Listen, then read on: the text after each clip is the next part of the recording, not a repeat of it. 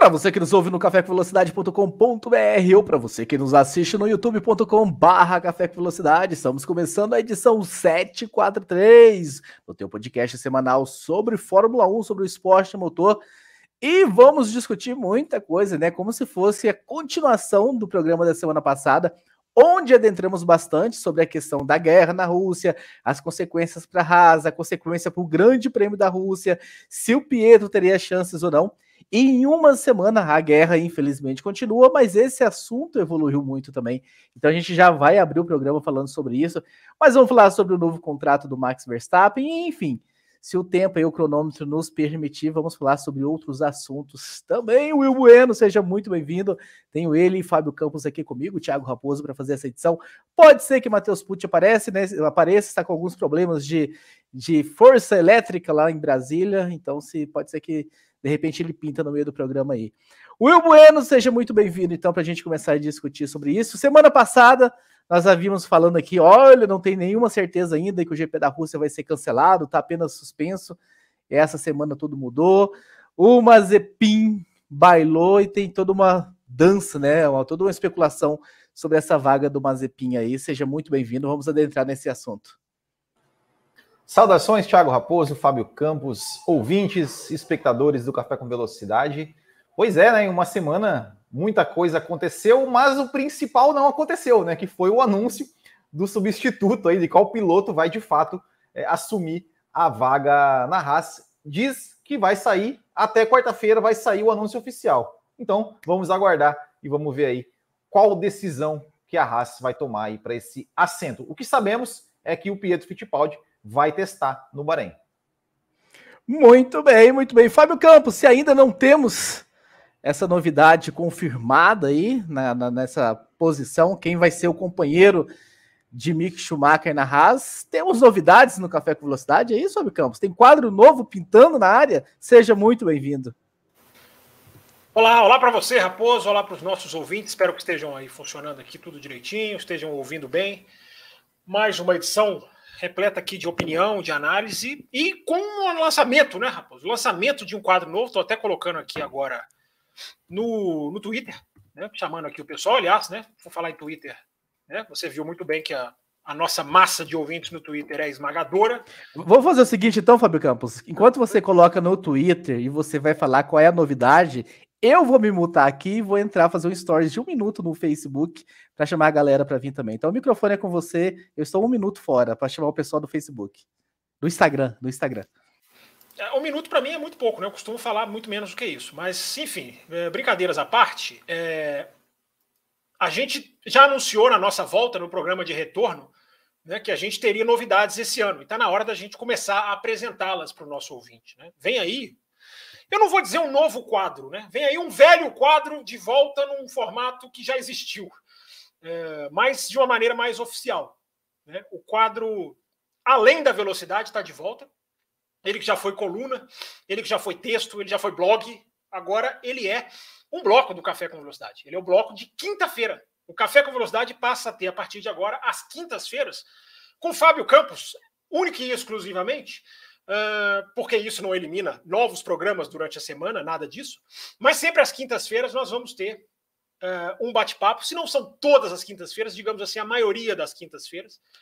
E a minha ideia de criar esse quadro, Raposo e Will, é, foi que no final do ano passado acabou virando ali de uma maneira meio improvisada, né? Fazia algumas lives nas quintas, outras não.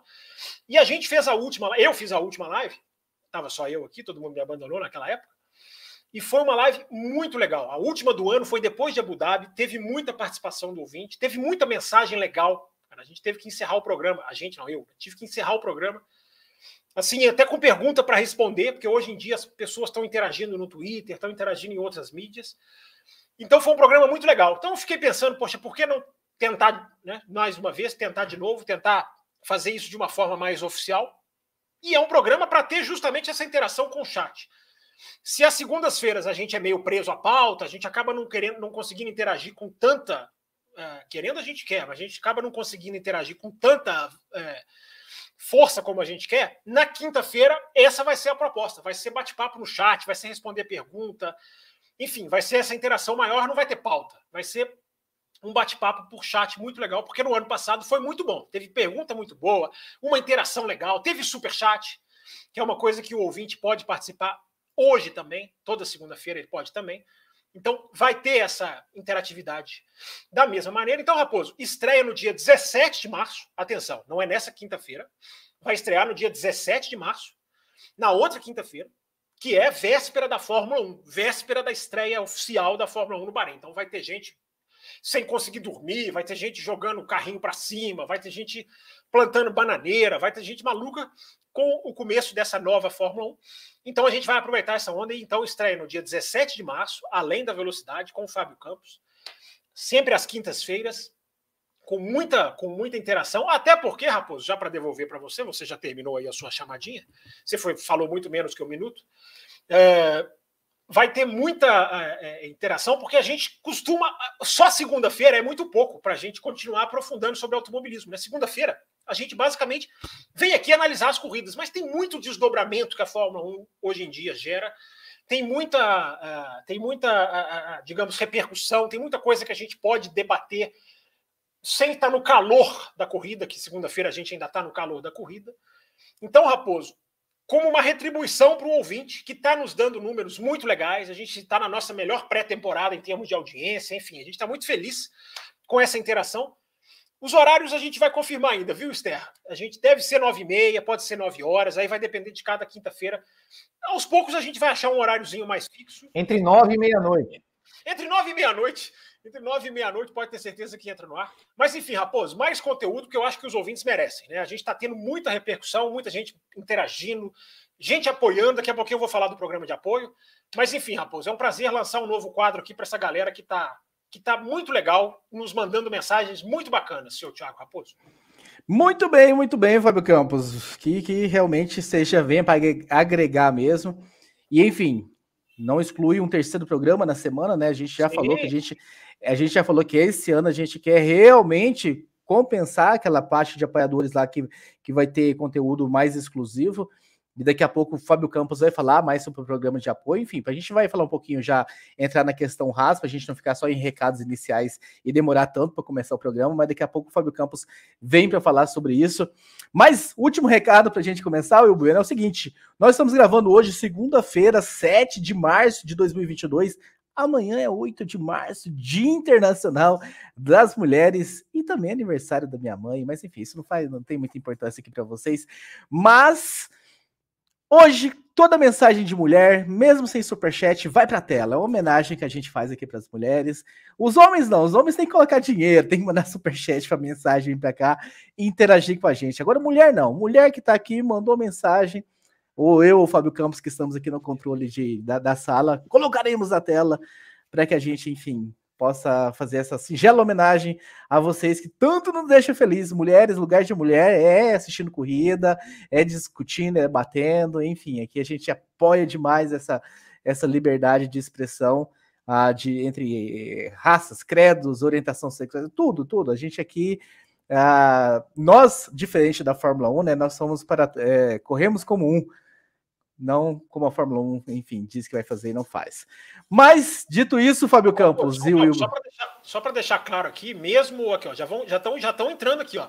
Mesmo que a gente não pare para ler a mensagem, porque igual eu acabei de falar, né? Segunda-feira a gente é um pouco mais atento à pauta, por isso outro motivo para ter as edições de quinta mais interativas. É, mesmo que a gente não pare para ler, a gente vai colocando as mensagens das meninas aqui como a nossa a nossa singela homenagem. Exatamente. Mas vamos falar sobre o caso Haas, vamos falar sobre o GP da Rússia, Fábio Campos e Will Bueno, que enfim foi cancelado, e sobre essa vaga, né? Essa vaga que se abre agora e tantos candidatos aí, Pietro, enfim, foi confirmado para os testes do Bahrein, mas aí isso não significa nada ainda em termos de temporada, mas é um, é um passo à frente, talvez, dos seus rivais. Quer começar por onde, Will Bueno? Falar do GP da Rússia, sobre a saída do Mazepin, sobre a, essa vaga, por favor. É tanta coisa que a gente tem que falar sobre esse assunto. É, eu acho que é, a, eu semana passada, né, é, falei, né, que eu não era a favor de proibir os atletas russos é, ou, ou, qualquer pessoa é, russa de exercer o seu trabalho, né, por conta de uma ação de um governante. Continuo com essa opinião. Uh, mas é, a gente sabia que a situação do Mazepin não, não, não era, não passava muito por isso, né? Ou seja, a questão do Mazepin era, era muito simples. Ele está lá, estava lá por conta do dinheiro que a empresa do pai dele colocava lá. É, a empresa do pai dele, é, o contrato com a empresa do pai dele, é, com a Haas, foi encerrado, foi rescindido. Então, naturalmente, o, o Nikita Mazepin não iria mais participar da equipe. Eu acho que isso era era muito claro, né? É, o Nikita Mazepin se manifestou nas suas redes sociais, dizendo que estava, que estava obviamente decepcionado, triste, que, que foi uma decisão unilateral, é, que ele aceitou, ele aceitou as exigências, né, é, da FIA, né, que a FIA é, colocou algumas exigências para que atletas russos é, pudessem participar, como por exemplo é, a questão né, de não, não exibir as cores do país, bandeiras, é, não, não, não cantar o hino, não colocar nada, nada que, que remetesse né, a, a, a bandeira, símbolos nacionais russos, tanto no evento quanto nas redes sociais. Também a questão de não se pronunciar a respeito do conflito com a Ucrânia, nem, no seu, nem no evento, nem nas redes sociais, nem, nem nada disso.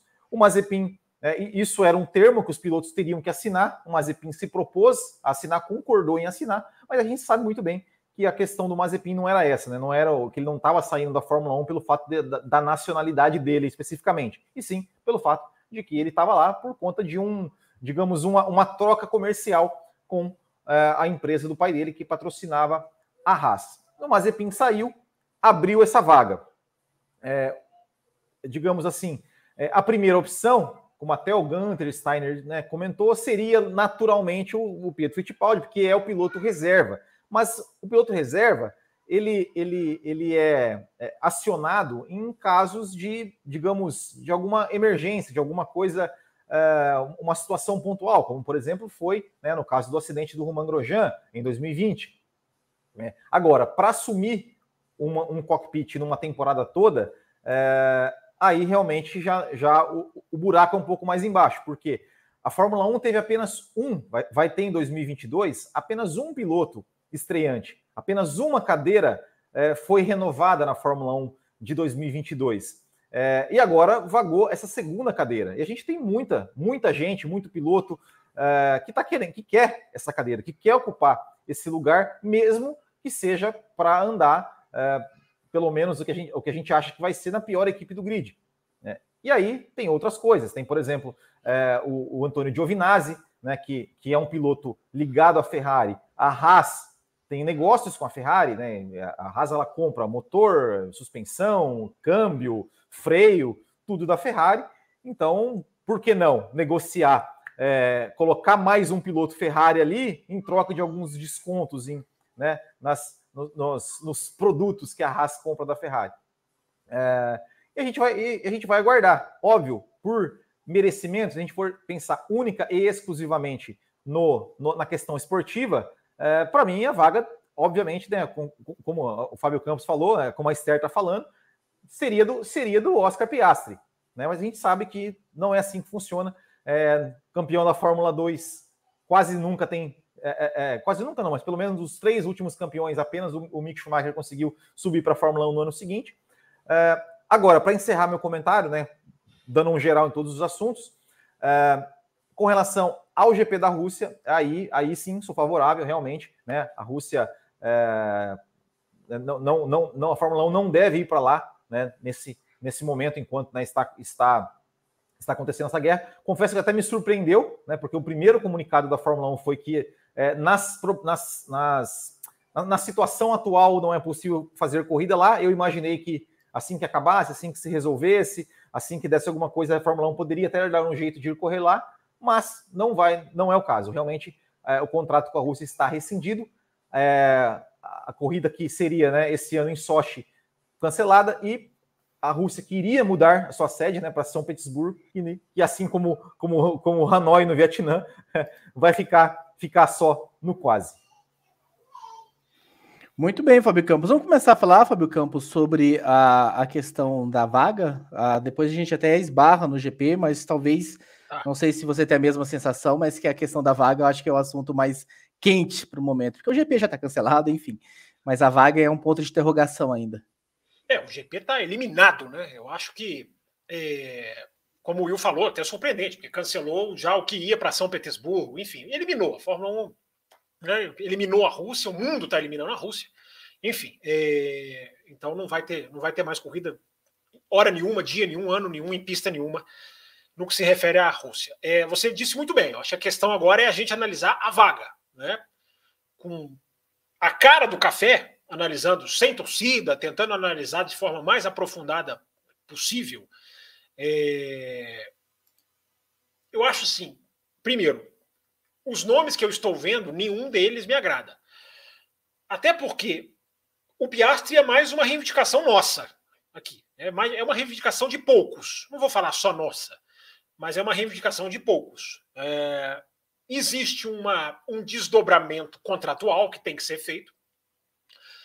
Eu sempre digo, se a Williams fez com a Red Bull para colocar lá o álbum, é, tudo dá tudo dá esse jeito. Eu acho, antes de eu entrar na Haas, eu acho, não sei se eu falei isso aqui semana passada, eu acho que a maior interessada para tinha que ser a Renault. A Renault tinha que chamar a Haas, não é a Haas ir atrás da Renault, olha, vamos fazer um negócio aqui para o Piastre. É, eu acho que era o outro lado, a, a outra via. A, a Renault tentar fazer um acordo com a Haas, porque é muito de interesse da Renault pôr o Piastri para andar. É muito, é de muito interesse. Um ano fora, gente, as pessoas não têm. É, não vou dizer que as pessoas não têm noção, mas eu acho que as pessoas às vezes não refletem tanto que um ano fora é, pode matar um piloto, não só de cortar o embalo, como a gente não sabe, pode pintar uma estrela na Fórmula 2 e meio que furar fila. É, por exemplo, tem um nome na Fórmula 2, o Theo, Theo Porcher. Uh, ele, é da, ele é da Sauber, ele não é nem da Alfa Romeo, ele é da Sauber, que é quem opera a Alfa Romeo. Mas vai que o menino explode esse ano, aí a Alfa Romeo já puxa ele. É, ficar um ano fora é muito, é, eu acho muito grave. Não, não, não há nada que se justifique. Né? Por eu acho que o Ocon de... prova isso, né? O Ocon não Sim, voltou. o Ocon é um bom exemplo. O Ocon não é mais o. Eu não vejo. É bem lembrado, Will. Eu não vejo o Ocon como o cara da, da Racing Point, aquele cara que desafiava o eu Pérez, era mais rápido do que o Pérez. Pérez tem os seus defeitos, sim, mas o Ocon é, bater o Pérez não era fácil. Não foi fácil para o Huckenberg, não, foi, não era fácil. E, e, o Ocon chegou, classificava muito bem. Um ano fora para o Ocon, foi um ano e meio, né, por causa da pandemia, fez diferença. É, e o Piastri, gente, o cara vem num embalo que você não pode cortar cara vem no embalo da Fórmula Renault Eurocup, da Fórmula 3 e da Fórmula 2, títulos em todas. Sentou, ganhou. Sentou, ganhou o campeonato. Então, é, é, Raposo, tá cheio de, de, mensagem aqui das meninas aqui, vou pedir sua ajuda. É, porque hoje, para quem está chegando agora, hoje as mensagens das meninas vão entrar na tela aqui como prioridade. Os meninos estão caladinhos aqui no chat, estão até meio que quietinhos. Mas hoje a gente vai pôr as mensagens das meninas aqui como a nossa pequena e singela homenagem ao 8 de março. É, então, Raposo e Will, é, eu acho que deveria partir da Renault, tentar fazer um negócio. É, não vai colocar o nome Renault no carro? Não coloca, porque tem a parceria com a Ferrari. É, mas coloca o cara lá, mesmo que você desembolse uma grana, mesmo que você desembolse dinheiro, é, coloca o cara lá, porque é de muito interesse. Né? É, o, o, Robert Schwartzman, Renata, ele é russo, então ele, ele esbarra no mesmo problema do Mazepin, embora ele seja muito melhor do que o, do que o Mazepin. É, a raça, agora vamos lá, vamos entrar na raça. É, vocês sabem, o que, que eu acho? Eu tinha uma opinião, mas eu agora de tarde, durante a tarde, eu fui fazendo umas reflexões com meus botões. É, eu acho que a Haas tem uma grande oportunidade né, de quebrar essa sequência de preciso de piloto pagante para me sustentar. Eu não estou dizendo que o dinheiro não é mais importante, não é tão importante, não é mais importante é, no sentido de não é tão importante, mais no sentido de estar acima. É, claro que é importante, claro que uma equipe precisa se sustentar. É, um dos motivos da criação do quadro Além da Velocidade, toda quinta, Raposo e Will, é a interatividade com os ouvintes lá no Twitter, nas perguntas que chegam, que às vezes nem dá para responder tudo. E eu estava tendo uma conversa com o Bruno Shinozaki na semana passada. A gente trocou os tweets lá, Bruno Shinozaki, o Raposo conhece, é, figura carimbada, né, do, era do podcast Fim do Grid. Apoiador do Café Velocidade. É apoiador, é verdade, nem lembrava disso. O Will também, acho que já chamou, já fez programa com ele, né, Will? É... Aqui, tem mensagem da Grazi aqui também. Nunca, nunca, fiz programa com ele, mas ele, mas ele, ele tá sempre lá no Botequim, sempre comenta, é um cara realmente muito. Ninguém pediu o Huckenberg na raça, não, tá, Grazi? É, mas se ele for, ele é melhor do que os nomes que eu tô vendo aí. Aqui, ó. E a Larissa, obrigado, Larissa, concordo com você, ele é bom. É, mas vamos lá, vamos voltar para a raça eu acho que é uma grande oportunidade de quebrar essa escrita de preciso de um piloto pagante para me sustentar. Claro que o piloto com investimento continua sendo importante, vai buscar um cara, vai sentar na mesa de negociação com o cara, vai perguntar para o cara: quanto você me traz? O que, que você tem por trás aí de, de, de, de, de investimento? É... Mas eu acho, gente, que chegou a hora de quebrar. Chegou a hora de, quebrar essa espiral descendente pela qual entraram Brabham, Tyrrell, Jordan, que foram vendendo os lugares a esmo, isso não resolve o problema de ninguém. Coloca Porque... o Williams aí também, coloca o Williams nessa lista aí. Williams, Williams, também, Williams, Williams vendeu para Stroll e Latifi, Stroll e Sirotkin em um ano, e foi, um pior, foi um dos piores anos da Williams. É, não resolve, gente. A venda do cockpit ela é um dinheiro que você recebe a curto prazo, mas que te mata em termos competitivos, em termos esportivos. Por que, que eu estou falando que é hora de quebrar? Porque eu, a minha ideia tem que ser colocada em prática, não. Porque é a hora em que a Fórmula 1 está estruturada para que as equipes tenham um retorno financeiro. A partir de agora, é, tem uma distribuição de lucros. A partir de agora, tem uma chance de ter resultado maior por causa do escalonamento do túnel de vento. É, então, tem limite de orçamento. Então, as condições estão desenhadas. O piloto da Haas, a Haas tem a oportunidade, Raposo e Will, a Haas tem a oportunidade de quebrar essa sequência, de aproveitar a saída do Mazepin, que é ótimo, né? Coloquei no meu Twitter hoje à tarde, algo que eu acho que eu já até falei aqui, né? Na hora que contratam o cara, venham com aquele discurso. A gente anda numa fase que eu, eu ando surpreso como as pessoas andam acreditando em declarações. Basta o Christian Horner, o Toto Wolff falar, as pessoas acreditam com uma veemência. Então, em época em que as pessoas acreditam em tudo, é sempre bom lembrar, né? Quando os caras contratam um piloto, eles sempre vêm com aquele discursinho, né? Não, não é não é pagante, não. Seja com o Tsunoda, seja com o Stroll, seja com o Latifi, seja com vários outros milhares que já passaram pela Fórmula 1, o discurso é de assessoria de imprensa é sempre o mesmo, né? Não, não. Nós contratamos por causa do talento, nós contratamos porque ele mostrou. E aí o caso do Mazepin é muito legal nesse sentido, né? Claro que não tem nada de legal envolvido nessa guerra, mas o curioso no caso do Mazepin é fechou a torneira, acabou, caiu fora. Mas não tem nem conversa assim, mas peraí, será que esse cara não merece? Esse cara já tá com a gente há um ano. Esse cara fez a pré-temporada. Não. Cortou. Fechou a torneira, cortou. Então é bom quebrar o discursinho, que tem gente que acredita no discursinho. O, tem gente que usou, né?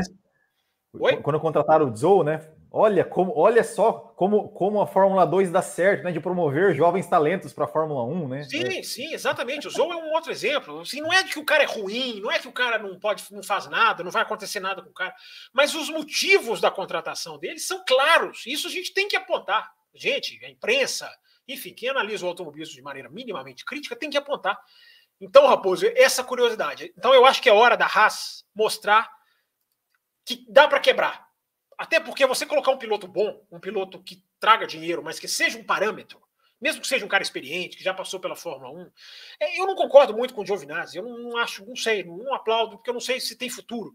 Mas é um cara que serviria de, de, de base para o Schumacher, para o Mick Schumacher. Serviria de base, sim, porque é um cara que tem experiência, que, enfim, que estava melhorando no final da sua vida útil na Fórmula 1. Eu não sei se ele vai ter futuro, realmente não sei. Mas, enfim, é, Antes da o, que eu quero saber, no... o, o, que eu quero saber é o Pietro. É isso, isso que eu quero saber. Pietro, o Pietro não é o nome certo? Para mim ou pro Will? Deixa o Will falar primeiro, vai. Will, o Pietro não é o nome certo? A gente está falando aqui de trazer o Piastri, estamos levantando outros nomes. O Pietro seria um erro da Haas? Olha, Raposo. Cuidado é... com a sua resposta que vai virar manchete do corte. Não, eu acho assim. O Will é, é, diz, o Will diz, dois pontos, o que você vai falar agora. Tem que, ter, tem que ter um Will né, na, na capa. É. Não, eu, eu acho assim, se, se vai ser um erro, ou se, se o Pietro é, é, é, o cara certo ou não é, é, o que eu acho assim, se o Pietro for realmente entrar na Fórmula 1, eu acho que não tem melhor momento para ele entrar do que esse. Que ele vai entrar num carro totalmente novo para todo mundo. É, pilotos, engenheiros, está todo mundo tentando entender o carro, tentando entender o carro. É, então ele vai entrar teoricamente assim no mesmo é, no mesmo estágio né, do que do que se ele entrasse, por exemplo, no ano passado, é, é, ou, ou, ou, quando ele entrou em 2020, né, que ele substituiu lá né, o Grosjean em 2020, que pegou um, um, um, carro que ele não conhecia, porque é um piloto de teste que não testa carro, e tudo mais. É, claro, o Pietro ele fez, ele fez em 2020, participou de duas corridas que assim não fez nada demais, mas também achei digno a, a, a, as duas participações na corrida, completou as duas corridas, fez lá tudo que a equipe pediu em termos de, de, de estratégia, de dados e tudo mais, que é, ele podia muito bem, um cara novato que nunca sentou no carro de Fórmula 1, simplesmente na segunda volta rodar, estampar e encher o muro e abandonar a corrida. Não fez, né? A gente viu, é, a gente viu, é, é, sei lá, Luca Badoeres da vida, Fisichella, quando substituiu o Massa na Ferrari, fizeram é, bem mais feio do que, do que eu, eu acho que o, que o Pietro, é, quando sentou no carro da Haas. Uh, mas assim, é, o Pietro, o que, o que, o que, por que a gente está falando do Piastre? Porque o Piastre ele veio nessa escalada, né? Como o Fábio Campos falou, sentou na Fórmula 3, ganhou, sentou na Fórmula 2, ganhou. É, o mesmo que não tivesse ganho, se ele tivesse perdido o campeonato, tivesse em segundo, vice-campeão, terceiro, mas ele vem numa sequência de carreira é, andando é, em, em grids competitivos e mostrando resultado, mostrando talento. Né? É, resultado, performance, a tal, a tal, da performance, a gente sempre fala aqui, performance versus resultado. O Pedro Fittipaldi não tem isso, não teve isso na carreira dele. Ele está há, há dois anos que ele não disputa nenhum campeonato de, de corrida, de carro, de, de, de, monoposto, seja Fórmula 2, seja 3, seja qualquer, qualquer outra coisa. É, e isso, se a gente falou aqui, a gente acabou de falar aqui, que um ano parado é ruim, a gente deu o exemplo do Ocon, por exemplo, né, o Esteban Ocon, que entrou, fez bons anos ali a, na época da Force India, disputando ali com, com, com o Sérgio Pérez, que já era um piloto experiente e tudo mais, ficou um ano fora e voltou, ao meu ver, não voltou a ser o mesmo Ocon, teve um, ano de 2020 muito apagado, e de 2021 também, assim, não foi aquela, aquela coisa, ganhou corrida, tudo, tudo, tudo bem, é, mas ainda não é aquele Ocon que a gente viu na Fórmula 1. É, então, assim, é, tudo, né, é, se a gente for pensar esportivamente, conspira contra né, o Pietro Fittipaldi. É, por outro lado, ele é um cara que a, a equipe, é, ele tem, digamos, um certo respeito da, é, por parte da equipe. Ele é um cara que, que digamos assim, é, é, sempre elogiado pelo trabalho que ele faz, que ele faz na equipe. E como eu falei, se tem um momento para o cara que nunca, que está que tá parado, que, que, que, que, aproveitar a chance, o momento é esse, né? Ou seja, é um carro que ninguém conhece, ninguém tem informação, é, ninguém pilotou, é, e de repente, não sei, ele pode sentar lá e pode andar bem, por que não? É, mas, analisando esportivamente, nada contra o Pietro, acho acho o Pietro, é, é, não só por ser brasileiro, mas é, ele, ele, é um cara que você vê nas entrevistas dele que ele é um cara super centrado, ele é um cara super é, super. que eu torço por ele, sim, né? É, mas pensando esportivamente, é, eu acho que o Piastre seria, seria o cara o cara para ocupar essa vaga. Se não for o Piastre, é, de repente algum outro piloto da Fórmula 2 aí que vem fazendo alguma, é, vem aí com uma sequência né, de temporadas, mostrando performance, mostrando resultados.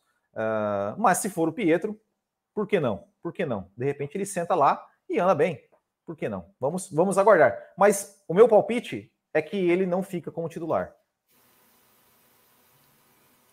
Seria um erro, Fábio Campos, da Haas confirmar Pietro Fittipaldi? É, eu acho claramente, eu acho que tem muita gente melhor do que ele. É... Seria um erro, assim, é difícil. Porque... Não, mas tem gente melhor. Ele é ruim ou só tem gente melhor, mas ele é bom também? Qual é a sua visão do Pietro? Não, tem gente melhor não estou dizendo que ele é ruim, ele não tem currículo para estar na Fórmula 1. Gente. Eu acho que a única justificativa aqui para estar se discutindo o Pietro é a torcida. É a torcida, as pessoas querem ver, as pessoas querem vê-lo na Fórmula 1. Ele não tem, ele não tem um currículo para estar na Fórmula 1. Ele tem, você acha muita gente melhor do que ele. É, eu acho que Fórmula 1 são os melhores. Fórmula 1 para mim são os melhores, por isso que eu sou contra filho de dono, sou contra piloto pagante. Enfim, eu acho que Fórmula 1 é o lugar dos melhores. Ah, vão estar os 20 certinho melhores do mundo? Não.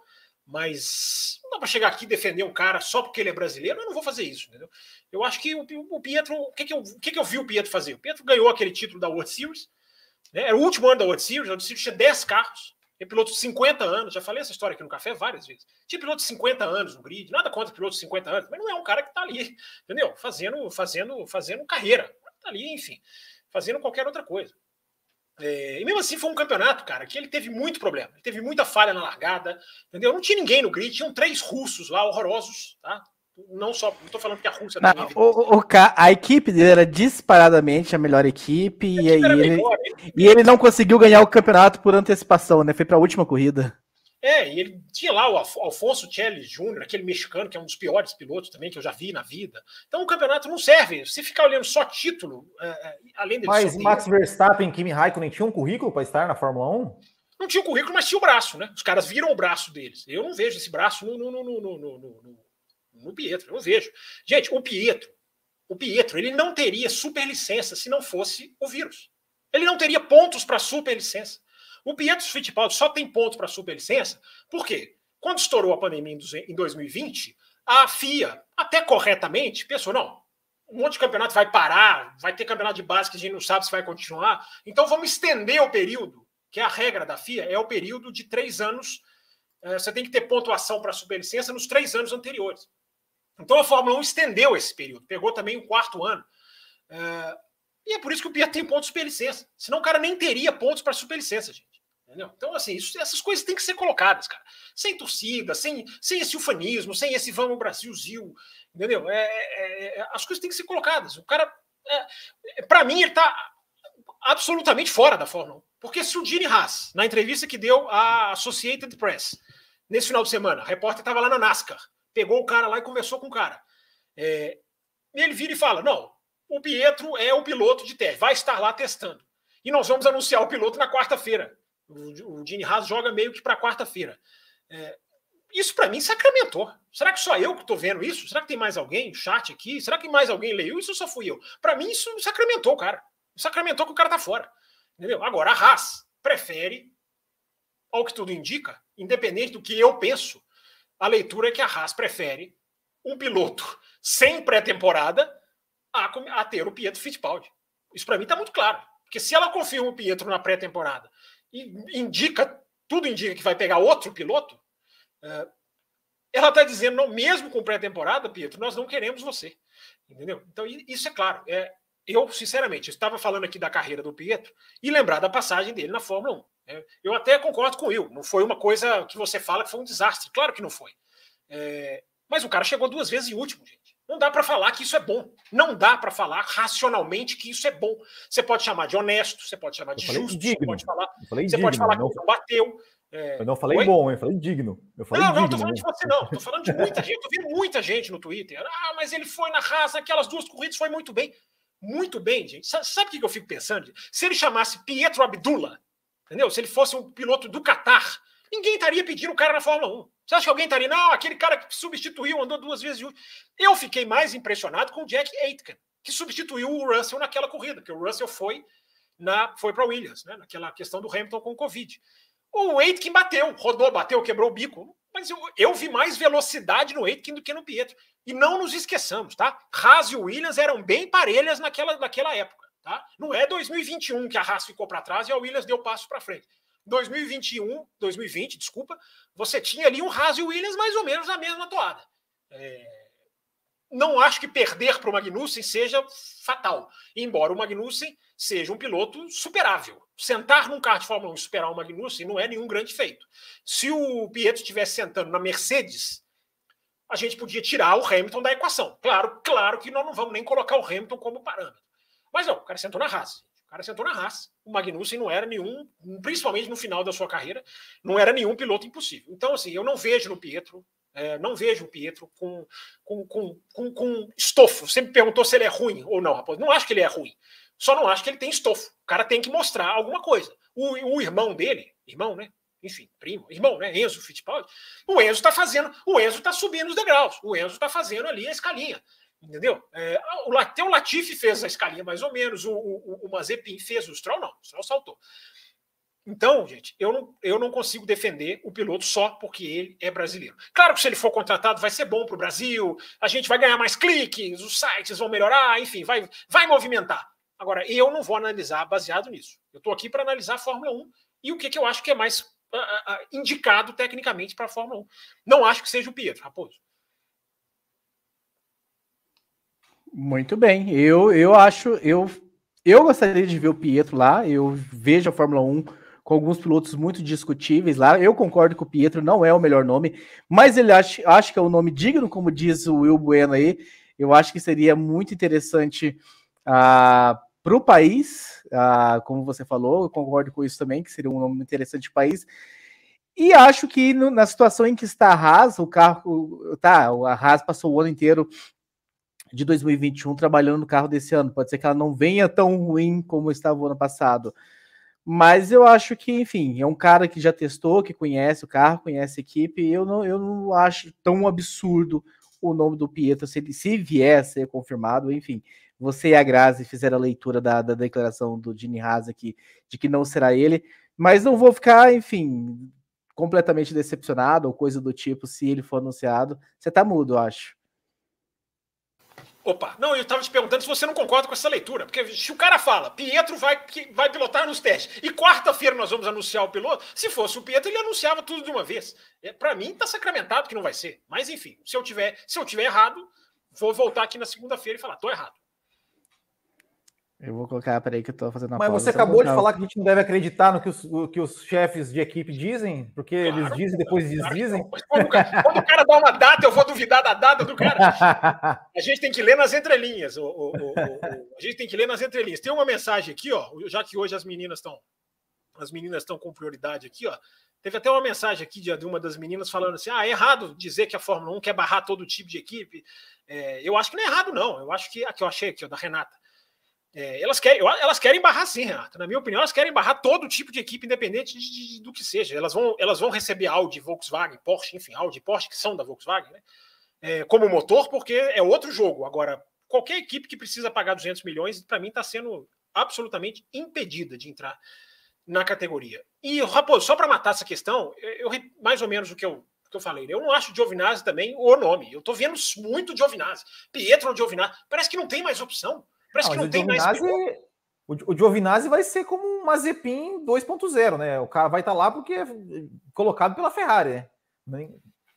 É, assim, eu acho até que o Giovinazzi estava melhorando, né? Mas é igual o Pietro. Sim, estar melhorando, estar mais ou menos aqui ali, não é justificativo, tem que ser os melhores. O raciocínio se encaixa da mesma maneira. Agora, a vantagem que o Giovinazzi tem sobre o Pietro, eu acho, é que ele vai ser um, ele vai ser um, um parâmetro para o Mick Schumacher.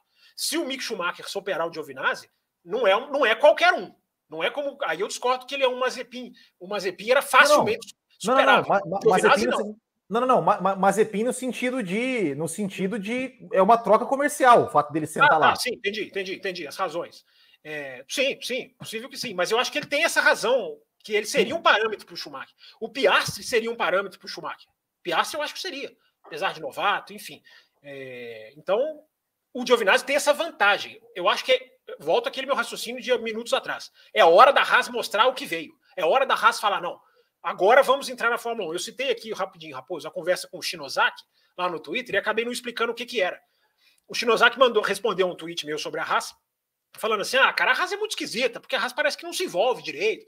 E aí eu fui responder ele e fiquei pensando e acabei respondendo ele uma coisa que, que acabou, acabei transformando essa resposta nele num pensamento. Para mim, me parece claro, cara, que o Haas segurou esses anos todos sabendo que ia chegar essa hora. Né? Quando o Haas. Vamos lá, vamos recapitular. O Haas entrou na Fórmula 1 em 2016. A Liberty entrou em 2017 e a Liberty já entrou deixando claro o que ela queria. Me parece cada vez mais claro que o, que o Haas meio que, sabe, ah, cara, vai passar, vamos parar. Praticamente não desenvolveu o carro em 2020 e confessadamente não desenvolveu nada em 2021. Ou seja, para mim, claramente, esperando chegar essa hora, sabendo que essa hora ia chegar, a hora do lucro, a hora de ser uma equipe saudável. Então, Raposo, está na hora dele provar isso na escolha do piloto. É isso que eu queria dizer lá no começo. Está na hora dele provar que ele segurou a barra, segurou a barra muitas vezes com o próprio dinheiro, sem patrocínio, porque ele tem muito dinheiro. É, é a hora dele mostrar que ele segurou a barra para essa hora. É a hora dele mostrar que piloto pagante só só pagante, claro, explicitamente pagante, não vai ajudar a longo prazo. Até porque o novo piloto, Raposo, um piloto bom, ele incendeia a equipe. Ele pode incendiar. Fala, Will. Ele pode incendiar a equipe no sentido positivo. O cara brilha, vira manchete, a equipe vai junto. Isso acontece, digo.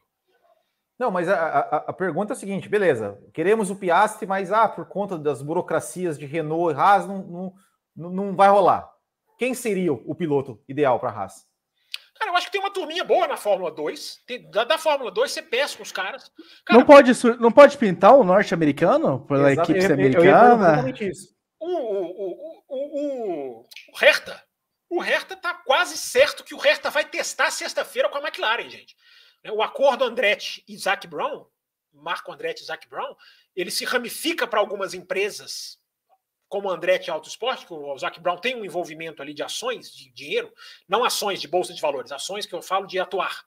É, mas tem um envolvimento ali, acionário também. É, o Couto Reta pode ser um cara que a McLaren vai colocar na sexta-feira. O, o Patrício Ward eles já meio que confirmaram. Né? O outro, porque tem que ser dois, o regulamento esse ano obriga dois pilotos é, júniores em duas sextas-feiras, pode ser. Vai pegar um Couto Reta, vai pegar. Por que não o De Vries, que é um cara que a gente fala aqui? Né? Será que a Mercedes vai brigar tanto pelo De Vries assim? Ele é da Mercedes, ok. O Van Dorn, cara, o Van Dorn é um cara que eu sempre digo, não saiu injustiçado da Fórmula 1, não saiu injustiçado. Igual o Huckenberg, teve sua chance. Mas o Van Dorn eu acho que merece mais chance. O Van Dorn é muito novo e é muito bom. Por que não pensar nos caras desses? Eu, eu, eu tô achando que muito tá muito Pietro versus Giovinazzi. Eu tô achando a discussão muito fechada, muito pouco ampla. Eu acho que dá para ampliar melhor. E você, Wilbiano? Você fez a pergunta, jogou a pergunta para o Fábio Campos, mas e você? É, mas eu, eu, eu, eu, acho que o De Vries, né? Eu acho que o De Vries. É, porque, pô, o cara, como eu falei, né? Foi campeão da Fórmula 2, não teve espaço para Fórmula, a Fórmula 1, foi para a Fórmula E foi campeão. Por que não trazer né, o, o De Vries para sentar na Fórmula 1? Sim. Ou até o, o, o, português lá, o Félix da Costa lá, ué, por que não? É um bom nome. É um bom nome? Por que não? É um bom nome. Né? É, é. Eu, eu agora, agora é, é, é bom... Fórmula E, gente. Tem vários bons nomes na Fórmula E. Tudo bem que a gente está começando a tratar a Fórmula E como se fosse assim, né? Vai lá e pega. Não, os caras têm contrato. Né? Mas. É. Isso, isso eu quero saber. É um bom negócio para o De Vries, por exemplo, deixar uma equipe de ponta na Fórmula E para ele defender uma raça que ele não sabe muito bem, vem de um retrospecto muito ruim e não sabe é porque... muito bem onde é que vai estar? É, o Raposo, é porque a Mercedes está saindo da Fórmula E, né? Esse é o último ano da Mercedes na Fórmula E. O cara, ele pode sair justamente. Para ele é, bom, é jogo sair. Porque ele é campeão, ele é atual campeão. Ou seja, ele está bem assim em termos de, de, de imagem.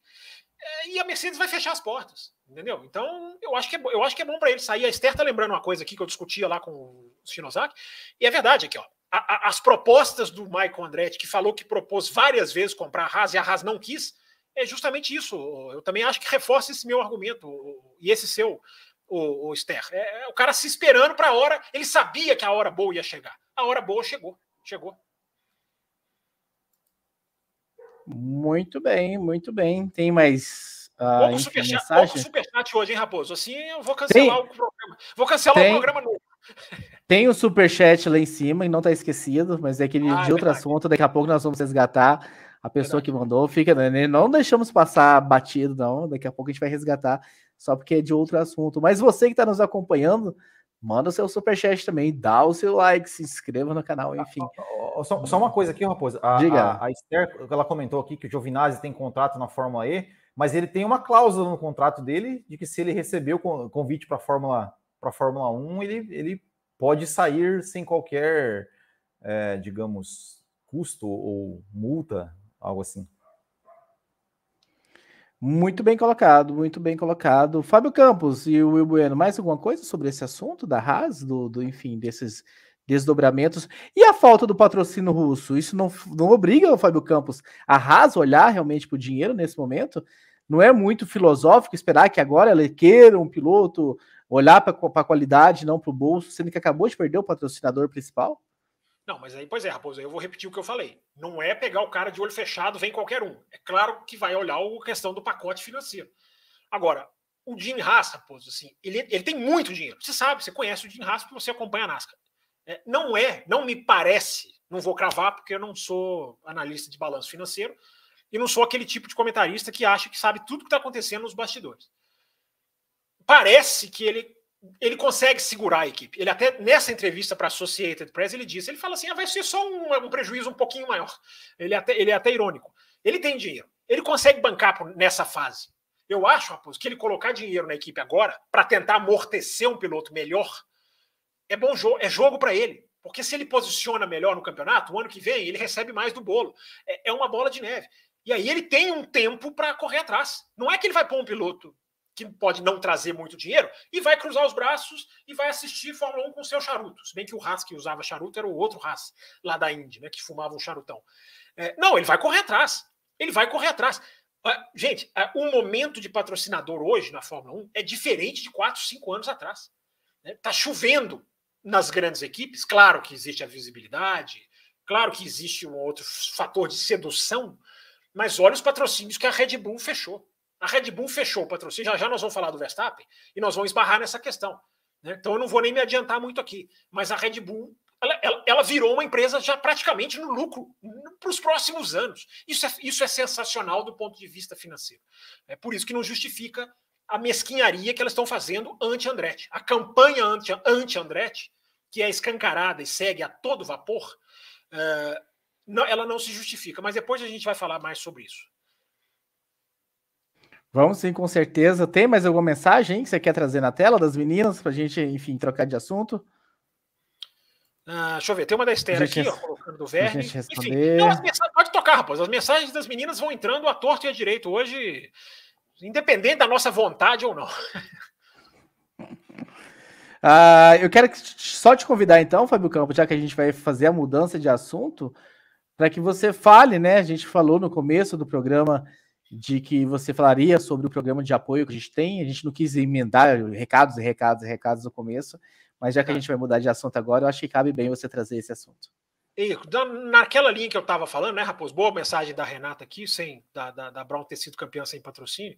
É, enfim, uh, uma das ideias da criação do quadro é justamente, como eu falei, né, o apoio que a gente tem recebido de gente compartilhando o programa, gente interagindo nas redes sociais, gente que está gostando do nosso trabalho. Então, eu gostaria de reforçar que você que está gostando do nosso trabalho, você tem uma oportunidade que é muito valiosa para nós, independente do valor que você puder. Ah, cara, esse mês não estou podendo, ou não sei como é que vai ser, posso apoiar com um pouquinho por mês entra lá no Apoia, Raposo vai colocar o endereço na tela aqui, ó, entra lá no apoia.se barra café com velocidade, o endereço vai estar aqui certinho, ou você pode até se tornar membro, do, membro no YouTube, membro do canal, aí as, as três faixas são mais fixas, lá no Apoia se você tem uma, uma liberdadezinha maior para você colocar, e eu acho que as pessoas estão entendendo, Raposo, essa é outra ideia da fundação do novo quadro, do retorno do novo velho quadro, é, de que as pessoas estão entendendo que apoiar uma mídia independente tem o seu valor. Né? A gente está vendo isso acontecer demais no YouTube, isso está explodindo no YouTube. Né? Apoiar a mídia independente, apoiar a mídia, mídia, digamos, que não tem grandes apoios por trás. Então, nós estamos recebendo novos apoios, recebemos esses dias, né, Raposo? Gente nova apoiando. E cada apoiador que entra, gente, para nós é significativo. É, é legal, é bacana, a gente fica feliz. Perdemos alguns apoiadores na intertemporada, é normal, as pessoas saem, voltam. A gente já teve apoiador que parou de apoiar, que quando quis voltar, voltou. É, isso aí é absolutamente aberto, o cara pode entrar, sair a hora que quiser. Então, gente, você que gosta de apoiar, você que é dessa turma que está cada vez mais ganhando espaço, que gosta de apoiar uma mídia independente, séria, é, a gente fica muito satisfeito com a, com a, iniciativa de quem puder apoiar o café. E quem quiser apoiar com 30 reais, hein, Raposo? Quem quiser apoiar na faixa mais alta, ou até mais do que isso, esse ano vai ter muito conteúdo, né, Raposo? Muito, exatamente. Vamos, a ideia é realmente a gente voltar com esse quadro e vamos começar. Os campeonatos já começaram, né? MotoGP tá aí, Indy, Fórmula E, enfim, já estão começando. Muita, Lembrando. Muita coisa le... para se falar dessa MotoGP, hein? Que, que coisa Sim. deliciosa essa MotoGP no Catar. Que delícia, que delícia. Mas, Lembrando o seguinte, né, Fábio Campos? Ah, essas categorias que nós estamos falando aqui serão apenas um complemento de um conteúdo extra de Fórmula 1 que vai vir também. Não é que a gente vai ter o um programa, ah, o programa da MotoGP. Não, MotoGP a gente vamos abordar trazendo coisas da Fórmula 1 também, né? Sempre Sim, o, o, cabeça de chave da pauta vai ser Fórmula 1, vai ser aprofundamento, vai ser, enfim.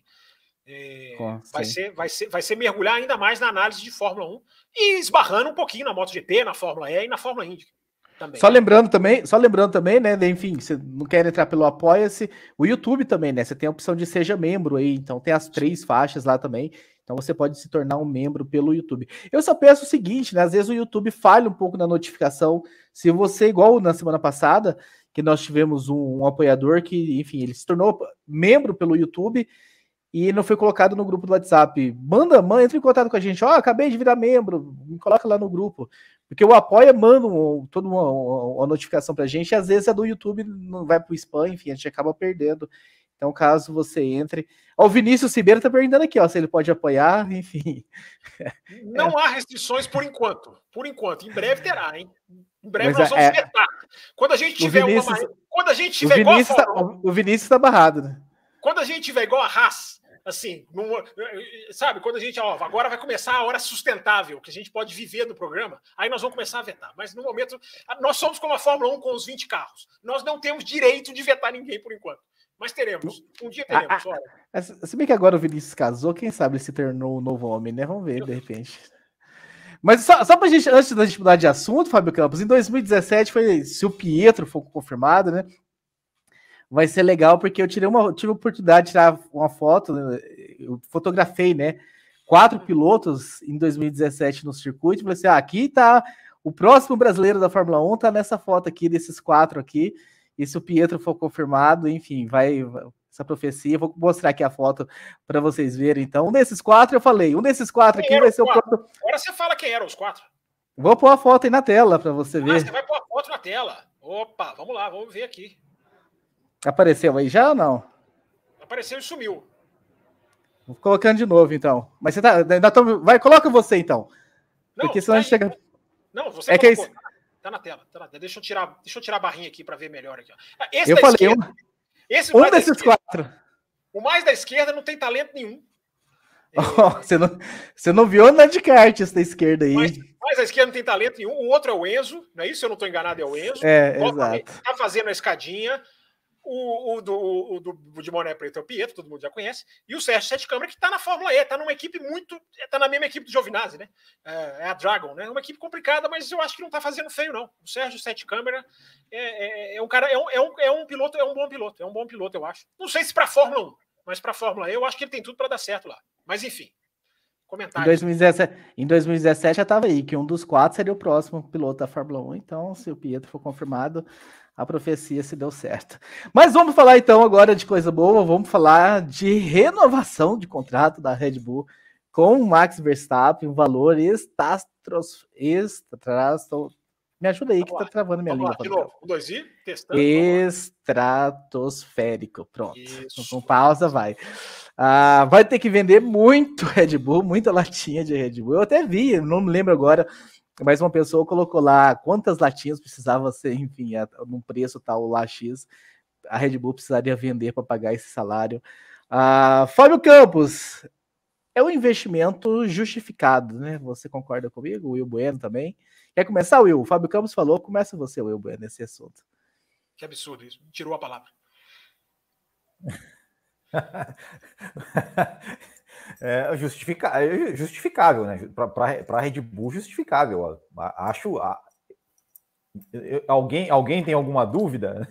Eu, eu não tenho dúvida, porque para a Red Bull é justificável sim, né? O Max Verstappen, é, é, por mais que ele já seja um veterano na Fórmula 1, ele só tem 24 anos, né? Recém, recém campeão do mundo, um cara muito rápido. Eu acho que ainda está na curva na curva ascendente dele em termos de, de, de, de performance, de, de, potencial ali para evoluir muito mais, melhorar muito mais, né? se, se, aperfeiçoar muito mais. A gente vê né, o exemplo do próprio Lewis Hamilton, né, que é, quanto mais velho parece que está melhor.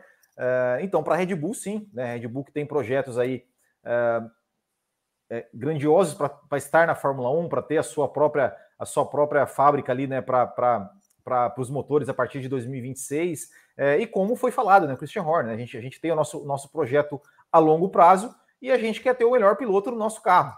Né? Então, uh, vai esse, esse investimento aí, com certeza vai se pagar aí é, é, tranquilamente, assim, em termos de, principalmente de visibilidade, né? Na, não, sei, não sei se a Red Bull vai entregar, entregar carros competitivos para o Max Verstappen até 2028, né? Isso só, só o tempo dirá, mas com certeza ter o, o, Max Verstappen só em termos de visibilidade ou de Red Bulls que vai vender lá, lá, na, lá na Holanda, com certeza vai, vai valer o investimento.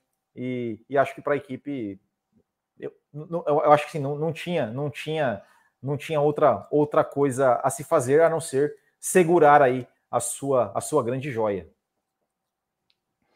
Fábio Campos, dá para a gente, com base nesses números aí, com essa renovação até 2028, a gente, enfim, estimar qual é o tamanho de Max Verstappen nesse momento?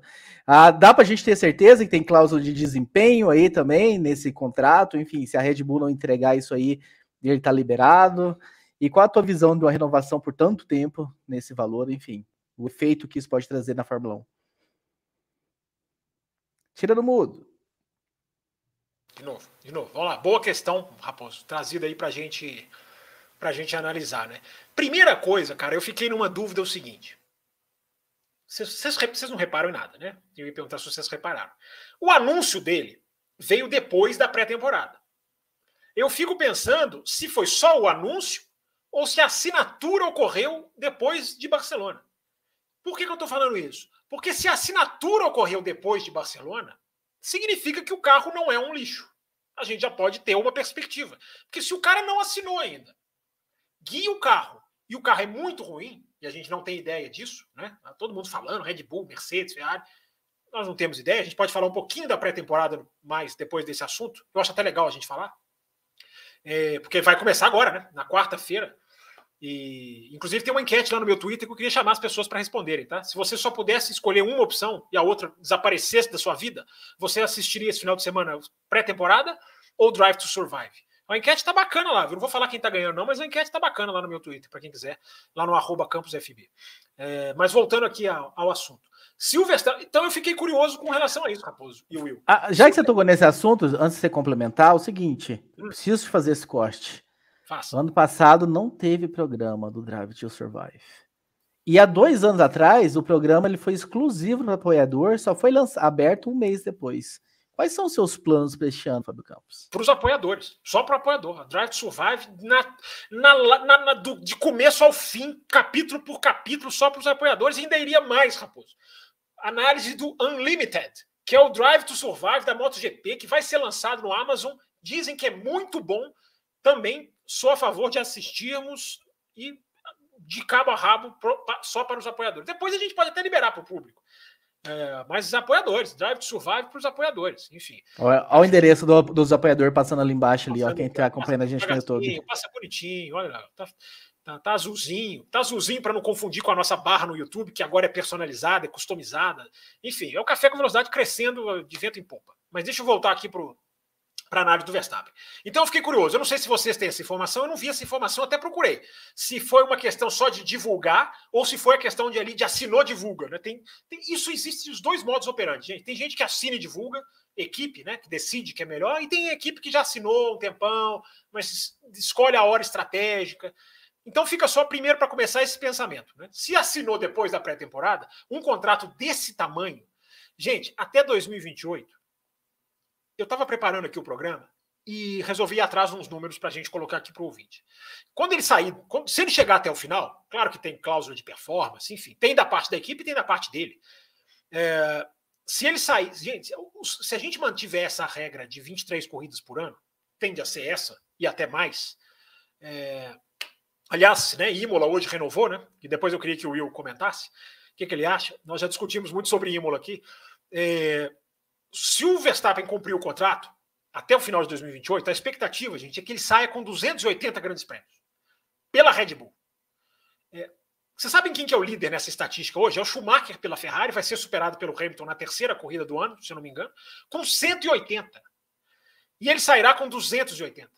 Reparem a diferença. Reparem o tamanho do Olha o tamanho aí. Vocês gostam de perguntar tamanho? Reparem o tamanho da história da, do, do, entrelaçamento Verstappen barra Red Bull. Tem um outro número que eu anotei para trazer aqui para nós.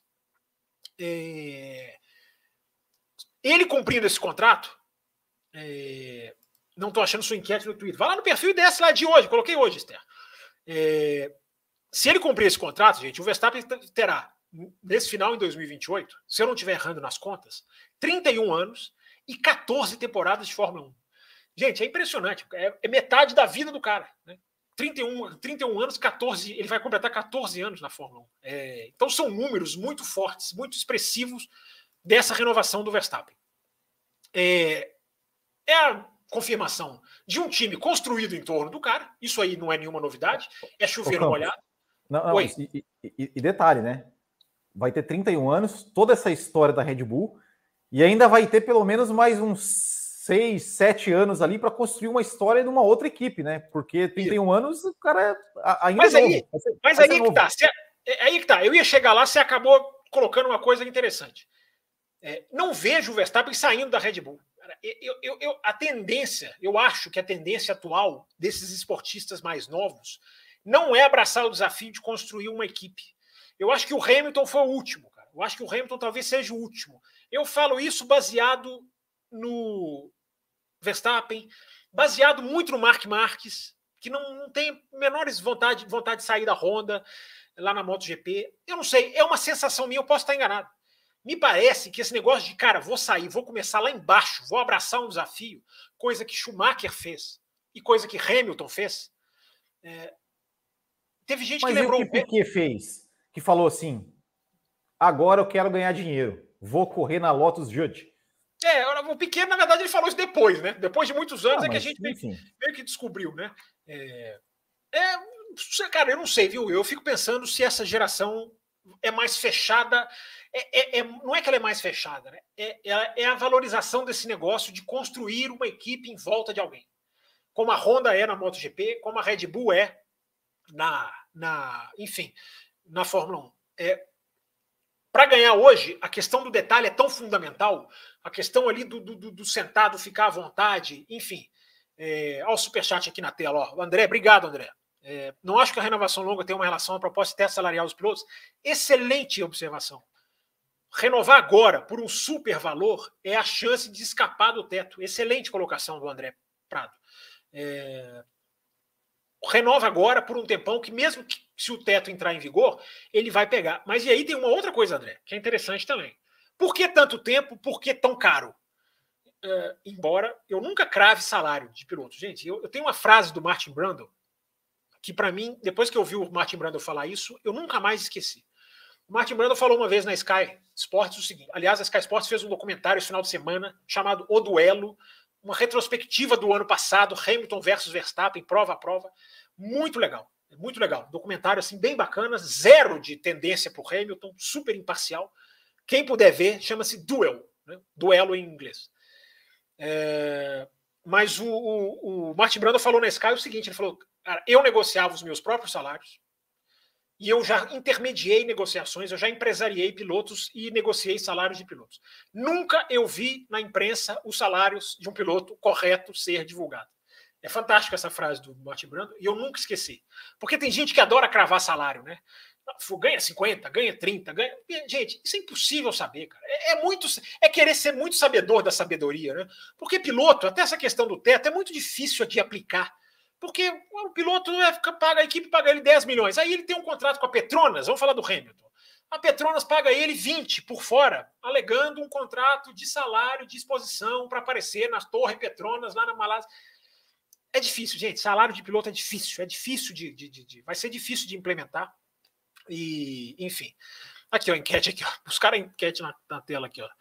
Parecendo até umas mensagens lá embaixo. Tomara que não seja ninguém me xingando. Mas, enfim, é, então, assim, bo muito boa colocação aqui do André no Superchat, muito boa colocação. Só que, então, para encerrar, é, nesse momento, gente, de cost cap, né, de limite de orçamento, qual peça que faz a diferença que você pode gastar indiscriminadamente? Piloto. Isso, isso é um raciocínio que tem que se fer, tem que se fazer nessa renovação do Verstappen. Hoje, um piloto é uma peça a gente gosta de brincar, não né? existe essa expressão do automobilismo, a peça entre o volante e o banco, mas é, é, é, é literal mesmo. É, o, o piloto é uma peça que faz diferença. Ele é um diferenciador de performance no qual você não tem limite de gastos. Então, por isso, eu acho que a Red Bull aplicou tanto. Certamente ele e o Jos Verstappen sentaram na mesa e falaram: quero mais. Por quê? O Hamilton já já, alguma hora, em algum momento, vai, vai parar. Na hora que o Hamilton parar, gente, o Verstappen se transforma indiscutivelmente na peça mais valiosa do circo da Fórmula 1. Hoje é a discussão. Quem é mais valioso? Hamilton ou Verstappen? Cada um vai ter a sua opinião. Mas a discussão existe. Ela existe. Na hora que o Hamilton parar, a discussão não existe. Então a Red Bull lacra o cara agora sem nenhum tipo de dúvida. Esse cara é meu. Esse cara vai comigo até 2028. Nem tentem, nem tentem, a não ser, claro, que não façam bons carros e o carro fique muito lá para trás. Foi uma cláusula de performance, Raposo, para você entrar, foi uma cláusula de performance que o Vettel usou. O Vettel tinha contrato com a Red Bull, mas 2014 foi um ano tão abaixo da Red Bull que o Vettel, o que, que ele fez? Usou a cláusula e saiu para a Ferrari. E, e, é interessante, né, você falando dessa. Não querendo entrar no, na hashtag da internet, a lacração, ah, mas essa lacração do Vettel já vem de algum tempo, né? Desde quando sobem ele da Toro Rosso para Red Bull e, e baixam. É, é, eu falei quem? Você falou Vettel. Não, Verstappen. E, enfim, ba... rebaixo né, o Gasly e sobem ele. Ali, de certa forma, já era também, né? O mercado já estava de olho no Verstappen, já estavam olhando para ele e a Red Bull, para não perder tempo, não perder terreno, sobe ele e ele chega é. vencendo a corrida em Barcelona. Então tem essa lá. Né, é, tem informação de que a Mercedes já estava circulando o Verstappen ali. E que subir ele foi uma. Isso é uma, isso é uma afirmação que não é provável, não é comprovada, melhor dizendo. Mas tem muita gente que fala que foi ali uma justificativa. Ó, não, vamos subir esse cara para ele não. para ele entender que aqui. E o cara ganhou a primeira corrida. Né? Subiu. É, eu, o, o, Gabriel chamou minha atenção aqui, né? Foi o Kvyat, né? Nessa sucessão de rebaixamento na, da Toro Rosso para Red Bull, foi o Kvyat que, que, que rebaixou aí pro depois o Gasly sobe no ano seguinte, né? E é rebaixado pelo pro álbum. É, valeu, Gabriel, pela, pela correção. Então, mas esse movimento de lacração da, com, com, com o Verstappen na Red Bull já está acontecendo há algum tempo e, enfim, mostra que a equipe está acertando. O resultado do ano passado, concorde você ou não, o Verstappen é campeão do mundo de Fórmula 1, uh, ah, justifica então essa, esse movimento. Will Bueno, alguma coisa mais acrescentar sobre esse assunto? Complementar o que o Campos falou? Não, eu acho que é isso aí mesmo. Eu acho que. que... Se não, nós vamos mudar para o último assunto do programa, Fábio Campos. Um assunto que eu sei que você está revoltado. E eu quero que você traga primeiro. Eu quero que você traga os detalhes, enfim, para que as pessoas que estão nos acompanhando possam, enfim, compreender o que é que aconteceu. E, enfim, para a gente começar a comentar e discutir, que é as mudanças na Sprint Race, né? Ah, nós vamos continuar tendo Sprint Race em 2022, mas com algumas alterações de pontuação, enfim, algumas coisas que mudam de 2021 para 2022, Fábio Campos. É, não, o assunto é. A gente já tinha prometido ele alguns programas atrás, né? E a gente acaba agora encontrando a oportunidade de encaixar ele hoje, porque semana que vem a gente vai ter o último programa antes do começo da temporada, na segunda-feira. Na quinta semana que vem, 17 de março, estreia lá o Além da Velocidade, na quinta-feira. Mas a gente vai ter uma pré-temporada muito grande para. Muito grande, no sentido de muita informação para a gente trazer na próxima segunda. Então, hoje acaba sendo a nossa última janelinha para discutir alguns, alguns problemas, procedimentos e percalços que eu acho que é válido naquilo que eu falei, né, cara? O, o ouvinte que nos apoia, né, Raposo, gosta de uma posição crítica, eu acho que a gente tem que justamente fazer o nosso trabalho aqui, que é esse, que é aquilo que a gente se propõe. É, tava certo, cara, que seriam seis sprints. A ideia da Liberty era sete. Eu tinha essa informação, até coloquei ela no Twitter muito lá atrás. É, e seriam sete, sete, sete sprints. Olha que mensagem legal aqui da Esther. É, feliz, então quero ver lá, hein? Quem não apareceu, eu vou cobrar presença lá. É, dia 17 de março. Então, Raposo, a ideia eram sete. Passou para seis para se fazer um ajuste ali, para se fazer um meio-campo, porque já havia ali uma pressão para não se fazerem tantas. Estava definido seis. Liberty quer seis. Vamos fazer seis. Já se estudavam seis lugares. Enfim, já estava tudo muito encaminhado. Aí vieram as equipes, sempre elas, né, e vetaram o procedimento, vetaram o processo.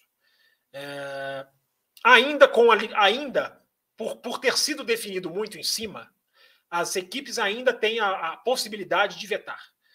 Por, para o ano que vem, a Liberty pode colocar seis, oito, 12, 14, pode colocar, não vai colocar isso tudo, mas pode, por causa da antecedência. O regulamento da Fórmula 1 é aquele jogo de xadrez que a gente já cansou de falar aqui, né, rapaz?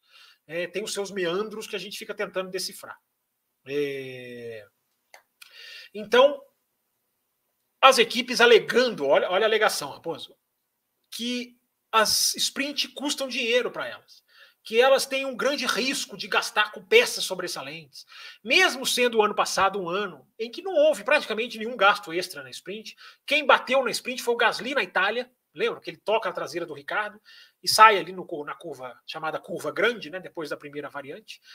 É, mas enfim. Pérez gente, bateu como... também, né? Não bateu? Não. Ah, foi em Silverstone, foi na sprint, né? Ele rodou, é, ele rodou, ele não bateu, ele roda e consegue é. voltar. É, ele roda e volta. É, tanto que depois, até, enfim, é, a equipe chama para o box. Mas, enfim, gente, é uma desculpa nessa fase da Fórmula 1 de desculpas. É igualzinho o caso do Andretti, né? Os caras têm a taxa lá para impedir o Andretti de entrar e ficam dando desculpas aos microfones, enfim. Hoje em dia, até já deixando bem clara a posição deles, mas sempre com uma desculpa ali, outra ali, né? Não, tem que ver o valor agregado. Essas desculpas que não querem saber, não querem dizer nada, é, que não negam a intenção por trás que é o bloqueio. Então, Raposo, as, as equipes conseguiram derrubar a sprint. Conseguiram fazer com que a sprint caísse de 6 para 3. É, o que eu acho assim. Gente, pior do que ver isso é o modo como isso aconteceu. Isso é que eu acho que as pessoas deveriam entender.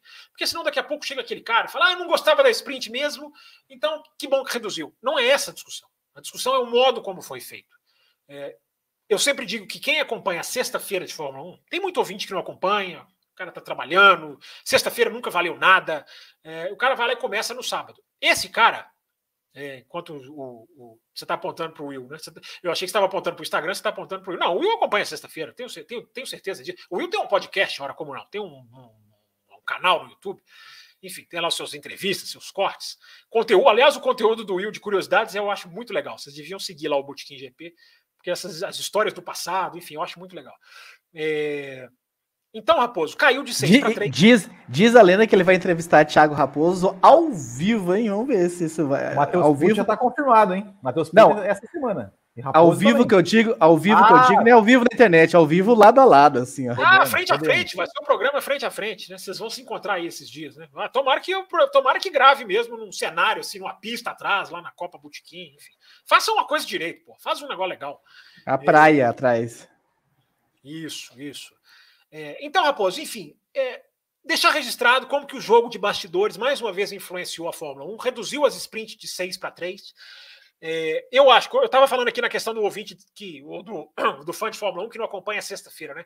Cara, para quem acompanha sexta-feira, cara, não tem nem discussão como que o final de semana ficou mais rico, ficou muito melhor, é muito mais dinâmico quando tem sprint. Você já tem uma sexta-feira que vale, um treino só já é um treino tenso, aí você já vai para classificação à tarde. A gente teve várias coisas boas que só aconteceram por causa da sprint. A excelente corrida do Hamilton Interlagos, o excelente final de semana só aconteceu por causa do sprint. Uh, a vitória do Ricardo só aconteceu porque tinha sprint. Né? A dinâmica, ele ganhou a posição na sprint. Lá, uh, enfim, gente, até a disputa Hamilton e, e, e, Verstappen em Silverstone, que a gente que não foi no, no, sábado, foi no domingo, mas o próprio Hamilton falou: eu aprendi que por fora na sprint não, não dava certo, eu tentei por dentro. Então a sprint acrescenta, cara. E o melhor de tudo, Raposo, é que a sprint agora seria com um novo carro. Então, o problema da sprint, que eu falei lá atrás, aqui no café, antes de lançar, não vai resolver o problema da ultrapassagem, porque o problema da ultrapassagem é muito maior do que quilometragem. Não é você dar mais quilômetros que vai resolver o problema. Então, é, agora com o um novo carro, a chance de ter uma sprint melhor, a chance de ter uma sprint mais, mais, mais digna. Agora com a, a pontuação, você lembrou bem, Raposo, você está desse lado aqui. A pontuação Agora, 8, é, é, é, é 10 ou 8, Will? É 10, né? 10, 8, 8, né? 8 para o vencedor, né? 8, 7, 6, 5. Isso, não tem nenhum salto, né? É 8, 7, 6, 5, 4, 3, 2, 1. Isso já vai dar uma cara nova, isso já vai estender para o resto do pelotão uma, uma, uma, uma um incentivo para ultrapassar. Enfim, Raposo, as sprints. Para encerrar. Não, não, não. Eu, eu, respondi, eu respondi oito de pilotos que pontuam, mas a, então, a pontuação, é, não, a pontuação eu, realmente eu, não sei. Eu acho que é 8, 7, 6, 5, 4, 3, 2, 1, sim. É, não acho que não tem salto, não. E tem a correção do pole position, né? A, a discrepância e... do ano passado. Isso, bem lembrado, né? Pole position volta a ser o, pole, o cara da sexta, que nós falamos aqui no pós-Silverstone. Né? Nós não esperamos muito tempo, não. No pós-Silverstone a gente já chegou aqui e falou. É um absurdo ter esse negócio de, de, de, de, não chamar de pole o cara mais rápido no Q1, Q2, Q3. Então, Raposo, esse, esse lamentável jogo de bastidores destruiu a sprint. Eu acho importante a gente alertar o ouvinte quanto a isso, para o ouvinte ficar sabendo, mesmo que ele não goste da sprint, eu acho que não é justificativa para você comemorar mais uma puxada de tapete. A última coisa que eu queria falar é que a Fórmula 1 teve números melhores de audiência. Claro, ao fator novidade, não quer dizer que teve números melhores, que tudo é um sucesso. Mas era um produto a ser bem trabalhado, era um produto a ser explorado. E, infelizmente, vai ficar só no 3. Tomara que eles façam mais no ano que vem, 2023, porque aí eles não têm essa amarra de precisar da aprovação das equipes. Tomara que eles façam mais. Mas as equipes, por uma justificativa mesquinha, para tentar. Por que, que as equipes fizeram isso? Porque elas não gostam da sprint? Não porque elas querem mais limite de orçamento. Elas não estão satisfeitas as grandes de sempre. Red Bull, Ferrari, Mercedes, elas 140 milhões é muito pouco para elas. Elas querem mais, elas querem poder gastar, elas têm muito dinheiro. É, e numa chantagem, as sprints não tem nada a ver com isso. Numa chantagem, elas diminuíram as sprints. Então, Raposo, fica registrado aqui. Mais, uma, mais um lance de bastidores da Fórmula 1. Muito bem. Quer trazer algumas mensagens que nós recebemos no nosso site? Eu, só deixa, eu só, deixa, eu só, deixa eu só falar aqui rapidinho, Raposo. Por favor, diga aí. É, não, é porque assim, ó, para o pessoal entender essa questão do dinheiro, né? É, é, tinha, né? As, as, corridas sprint, o ano passado, é, para cada corrida, tinha um, é, tinha um, um aumento no orçamento ali de 450 mil dólares, mais 100 mil dólares que, que, que poderia gastar caso caso é, tivesse um acidente. Para esse ano, é, iam ser 650 mil dólares apenas a mais, né, para as equipes disputarem o sprint, e não ia ter esse bônus de 100 mil dólares a mais em caso se um, se um, um carro se envolvesse em um acidente nas corridas sprint. É, as equipes grandes, né, é, Mercedes, quer dizer, não, não, não foram né, é, nominadas, mas a gente sabe quem é elas queriam um aumento de 5 milhões de dólares no teto para poder fazer essas, essas seis corridas sprint. Que não né? se justifica de maneira nenhuma. Né? É, inclusive, e, e, vale, e vale o registro que o mesmo, o mesmo Zac Brown, que, que criticou Christian Horner e Toto Wolff por impedirem o Andretti de, de, entrar, foi o cara que também falou que assim, é, a declaração dele foi algo, algo no sentido: olha, é, isso é um esporte, é igual para todo mundo. Se você, é, é, se você tiver algum problema na sprint, na, na e tudo mais, é, é uma coisa, é um fato que faz, faz parte do esporte e eu não posso querer resolver apenas com o meu talão de cheques. Foi mais ou menos isso que ele falou. Né? Então, fica aqui o registro. Esse foi, esse foi o motivo. É a ilha de bom senso, né, Will? Assim, a carta do, do Ross Brown, quem pudesse reler, está no site da McLaren, saiu em janeiro, eu estava eu estava, enfim, eu, tava, eu não estava tão, tão, eu estava tava desligado entre aspas do Twitter, mas eu vou recuperar, eu vou recuperar essa carta, vou, vou colocar no meu Twitter ah, para quem e, quiser ler. E, é uma e, carta que ele meio que fala, olha, gente, as equipes estão sequestrando muita coisa nos bastidores. A é, carta é, é um mandamento. Assim, para quem é jornalista, para quem cobre Fórmula 1, a carta ela, ela é, é obrigatória de ser lida. Obrigatória. O fã que não gosta muito dessa parte de bastidores é outra história. Agora, quem cobre Fórmula 1, eu acho que tem obrigação de ler essa carta para não, não comprar essas frasezinhas de Christian Horner, de Toto Wolff, de Matia Binotto, oh, enfim. O Christian Horner soltou uma boa. Não, é, é, é só para dizer assim, é, essa questão da, de, de, de é, quando vai fazer essa mudança no mesmo ano, precisam ter aprovação de oito das dez equipes. Quando é de um ano para outro, é preciso aprovação de seis das dez equipes, né? Pra, então, por isso que eles querem votar esse ano para ter esse aumento das sprints para 2023. Isso. E por falar em votação, né, vai ter aumento do peso também, né, do carro, né, pelo que eu, pelo que eu vi hoje. Então, de, de, deixa eu fazer um, um, um parênteses aqui. Faça, faça, faça. Falando do Christian Horner, né, o Christian Horner faltou uma frase hoje que é assim, é para é é dar risada, né? Qual é foi? É porque, porque é, é para contextualizar, né, é, a, o regulamento de 2022 tem um, o carro tem um peso mínimo é, é, de, é, peso, é, é, é mínimo, 395 quilos. 395 quilos. Só Alfa Romeo e McLaren, que até agora parece que tem os carros né, que atingem esse peso. É, e aí, as outras equipes querem que a Fórmula 1 aumente esse peso para 800 quilos. E o Christian Horner soltou uma frase maravilhosa com a cara de pau é, que ele não fica nem vermelho. Que ele falou assim: não, a Fórmula 1 tem que aumentar o peso, o peso dos carros para o bem do esporte. Olha que lindo. Ele pensando no bem, ele é pensando no bem do esporte, né? Que lindo, né? Que lindo. Ele eles querem, Will, Will, eles querem inventar Andretti para o bem do esporte. Que é. Andretti, Andretti tem que agregar valor. E tem o que tem de gente comprando isso. Meu Deus, meu Deus, como se compra? Muito bem, muito bem. Quero trazer algumas mensagens que nós recebemos. Mas como assim, Thiago? Mensagem? Como que eu faço para mandar mensagem para o Café com Velocidade? Tá na tela, cafévelocidade.com.br. Entre lá no nosso site. E essas mensagens ah, são trazidas aqui, né? A Esther, eu tive que ler a mensagem da Esther aqui agora no celular, porque ela mandou em cima da hora. Mas como amanhã é Dia Internacional das Mulheres, eu vou quebrar o galho da Esther. Que merece, diz o seguinte. Merece. Merece. Vou até ter que ler no celular, né? Geralmente as mensagens estão todas no arquivo. Olá, amigos do Café com Velocidade, como vão? Estamos muito bem, Esther. Espero que você também. Este período antes de começar a Fórmula 1 tem sido um dos mais agitados dos últimos anos. Vocês devem estar recebendo uma enxurrada de perguntas sobre este assunto. Não nem tanto, nem tanto, não Esther. Gostaríamos, gostaríamos, mas a galera tá bem tímida ainda. Mas gostaria de perguntar quais as chances do Pietro de conseguir patrocínio para mais de duas corridas na Haas. E se não der certo na Fórmula 1, quais os possíveis caminhos dele? Indy, talvez? Abraço a todos. Bem, esbarramos bastante no assunto do Pietro no começo do programa, né? Você estava aqui, Esther. Mas essa pergunta subsequente, né? Se não der certo na Fórmula 1, para onde ele vai? Arrisca alguma coisa, Fábio Campos, Will Bueno? Eu acho, que, eu acho que se ele ainda sonha com a Fórmula 1, ele devia tentar a Fórmula 2. Eu acho que seria, se ele faz um ano bom de Fórmula 2, com esse background de teste que ele já tem, eu acho que, eu acho que ele se sai melhor do que outros pilotos. Eu queria ver ele na Indy. Ele fez um pouquinho de Indy, mas era uma Dale Coin, uma prova ou outra. Eu queria ver ele na Indy. Agora, se ele estiver levando a sério Fórmula 1, gente, ser piloto de teste na Fórmula 1 não é. Por isso que eu estou falando do Piastri, que é perigoso. Não, não é nada, gente. Não, em termos de se vender, tudo bem, o Piastri tem uma vantagem, que ele é Renault, Renault aposta nele, Renault não vai jogar ele fora.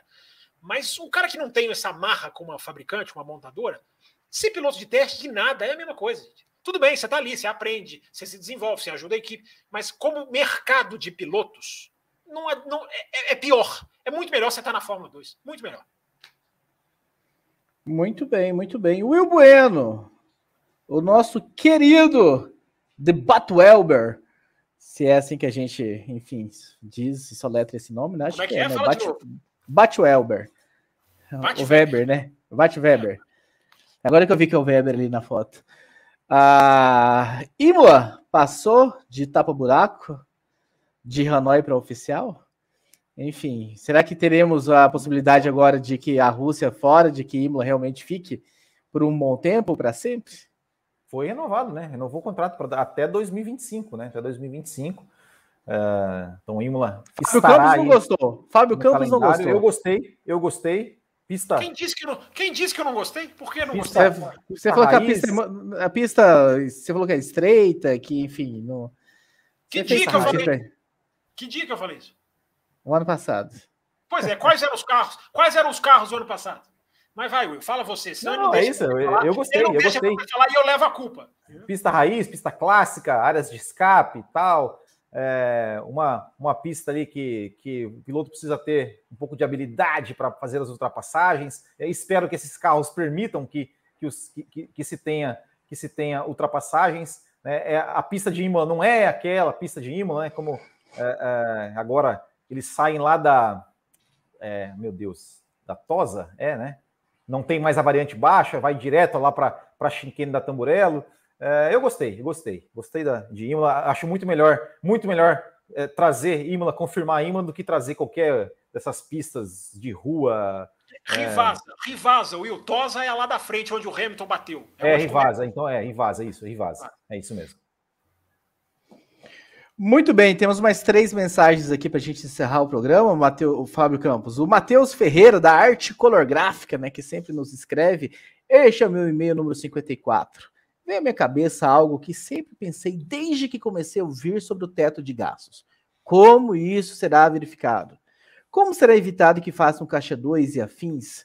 E sobre o purposing, a tradução não, nem seria golfinhar, pois golfinho em inglês é dolphin, Porpoise seria é o Boto. Não, é Boto. Por, por, porpoise é Boto. Eu coloquei, é boto, essa, é. coloquei no meu Twitter. A tradução. Foi o que ele colocou. Foi o que o Matheus colocou aqui. É, é boto. Então, se o Will sim. achou estranho golfear, então a tradução mais exata seria botejar. E atenção, e aten atenção, Fábio Campos, diz ele. Essa palavra não existe em português, mas fiquei curioso sobre o termo e resolvi buscar no dicionário em inglês. E de acordo com o dicionário Oxford, na minha tradução livre, porpoising significa mover através da água como um boto, alternando entre subir, saindo totalmente da água e submergir. Que termo em português poderíamos chamar esse efeito? Talvez ondular, que caro, cavalgar.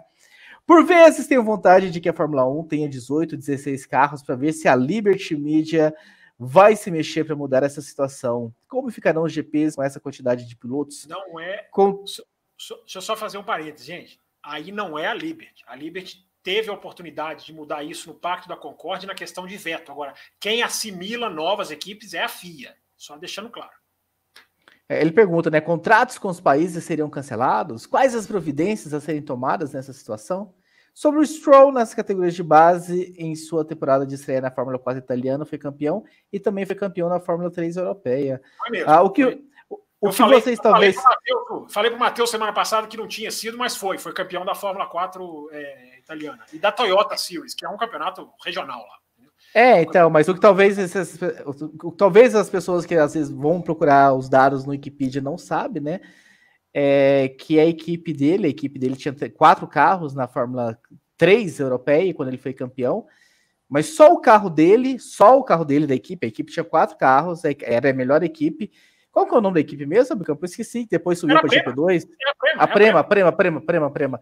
Só o carro do Stroll, tinha quatro pilotos da equipe, só o carro dele era é, ajustado, enfim, na equipe Williams. O carro dele ia para a equipe Williams de Fórmula 1. A equipe Williams, os engenheiros da Williams preparavam o carro do Stroll, os outros três não, era os mecânicos da Prema mesmo. E aí o carro ia para o Stroll fazer o campeonato. Esse é um detalhe que talvez, para quem a gente olha o Wikipedia hoje, não está escrito lá no Wikipedia um asterisco. O carro do Stroll era preparado pela equipe Williams e os demais não. Uh, diga, Fábio Campos. Não, eu tenho uma coisa para completar, mas termina com essa sua explicação. Não, tá é isso, é isso, é isso, é isso. A explicação é essa, que uh, era a melhor equipe do campeonato, do, do campeonato, enfim, que fez campeão, vice-campeão e tudo. Tinha quatro pilotos, mas o carro dele especificamente era tratado, cuidado e preparado na garagem da Williams, ia para a equipe Williams. E os Você outros quer... três carros era pela equipe, pelos mecânicos da Prema mesmo. Gente, o Café com Velocidade, o orgulho de fazer parte desse podcast como o Raposo explicou, a gente vai além. E não estou fazendo trocadilho aqui com o um novo programa, não. Mas a gente vai além. Tá? Deixa eu dizer uma coisa, Raposo, para ilustrar perfeitamente isso que você está dizendo.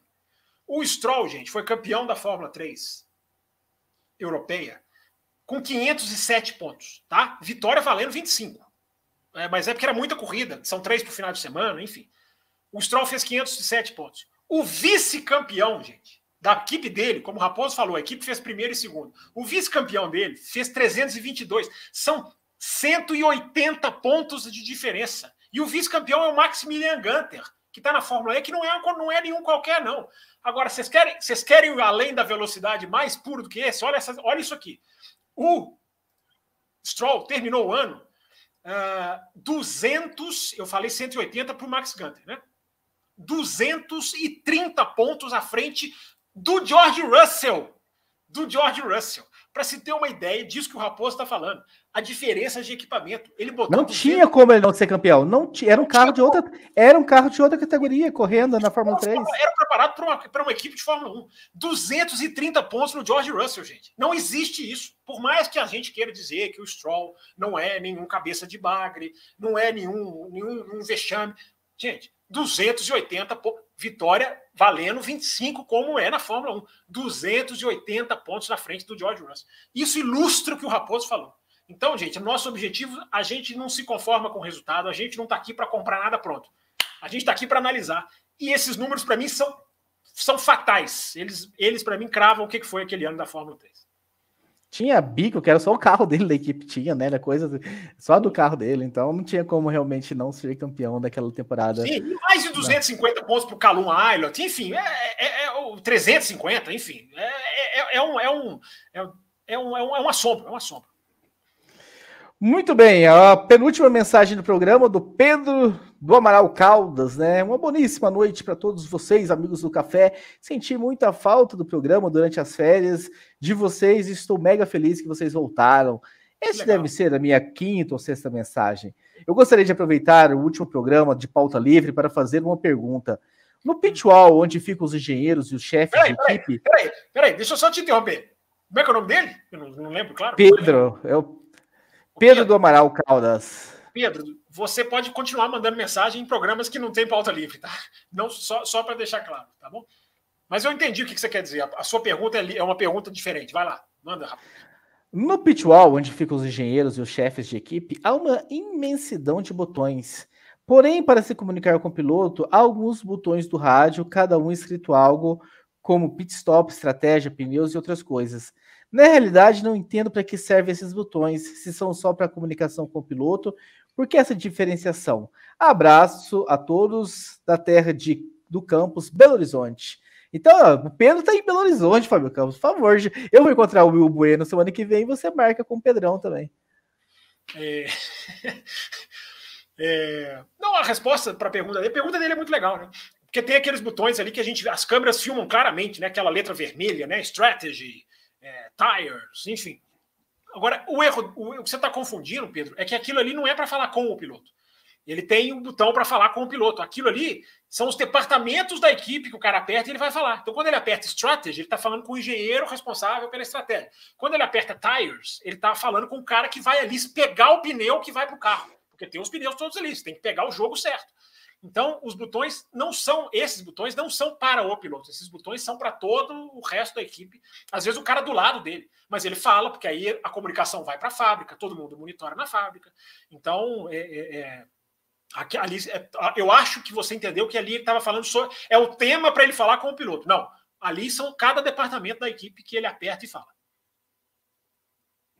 Muito bem, a última pergunta do programa que não será respondida neste programa, mas será lida neste programa. Maico Oliveira, de Paulista, Sim, Pernambuco. Boa noite a todos. E a corrida da MotoGP, hein?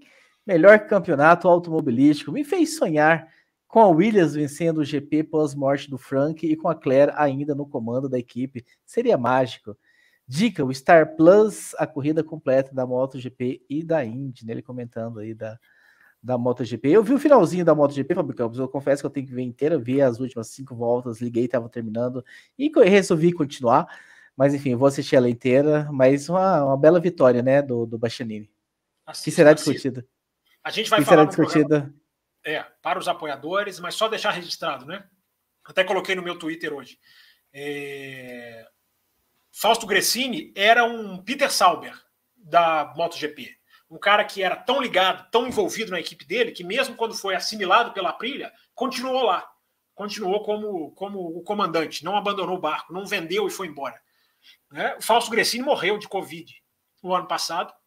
A esposa dele assumiu a equipe, é, resolveu tocar o negócio em honra a ele, se separaram da Aprilia, voltaram a ser equipe independente e ganharam a primeira corrida do ano.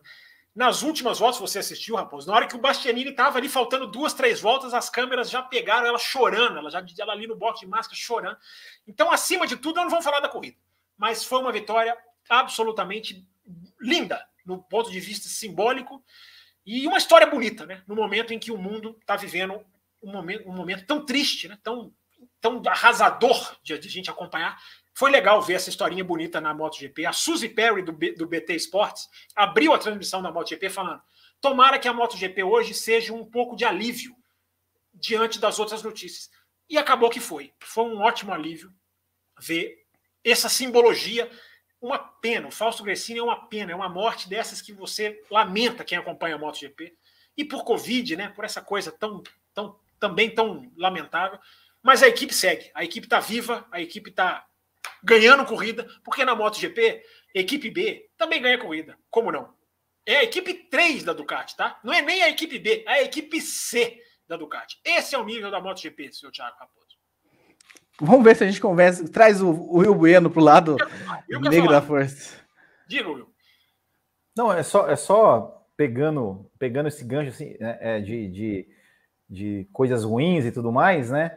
É, e como esse, esse é, um, é, um, é o último programa de pauta livre, assim, antes da, da, da, da, da temporada, é, este ano, né, que a, a gente está tá, é, vivendo esse, esse, esse, essas coisas terríveis que está acontecendo na Rússia, é, a Fórmula 1, né, tirou, né, aquele, aquele momento pré-corrida onde os pilotos ficariam ali num ato simbólico e tudo mais, é, expressando né, o, seu, o seu descontentamento ali com, com o racismo e que poderia, de repente, ser usado né, contra, contra a guerra neste, neste ano, a Fórmula 1 não vai ter mais. Não vai ter mais porque falou que não, não é, vamos, vamos tomar outras ações, não precisa mais fazer isso.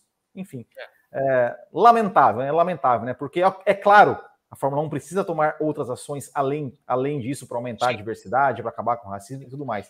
Uma coisa mas, não exclui a outra, né, Will? Mas ter aqueles, os, os, os 20 pilotos ali parados naquele momento, com as câmeras filmando, é, é, e eles ali passando uma mensagem, mesmo que silenciosa, isso tem um, um valor, uma visibilidade e um impacto muito grande. E é uma pena, nós não teremos mais isso em 2022. É, só registrar, né? Lamentável até o modo como o Stefano Domenicali se refere, né? Não, a gente fez por um tempo para aqueles que acreditam.